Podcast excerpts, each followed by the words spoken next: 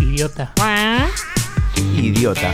Esto es PCR, un dato que te vamos a tirar acá en Picampunta muy random. ¿Sabían que hay una disputa entre qué día festejar un cumpleaños de alguien que nació en año bisiesto? Sí, existe un grupo de personas que solo pueden celebrar el día de su cumpleaños en la fecha exacta cada cuatro años. En todo el planeta hay alrededor de 5 millones de personas que han nacido un 29 de febrero. Evidentemente, los años que no son bisiestos, estas personas celebran su cumpleaños en dos posibles fechas, el 28 o el 1 de marzo. La gente se pelea porque prefiere más en la segunda fecha, ya que cuadra más con el aniversario cumpleaños. Esto fue PCR. Nos vemos en la próxima. Nos vemos.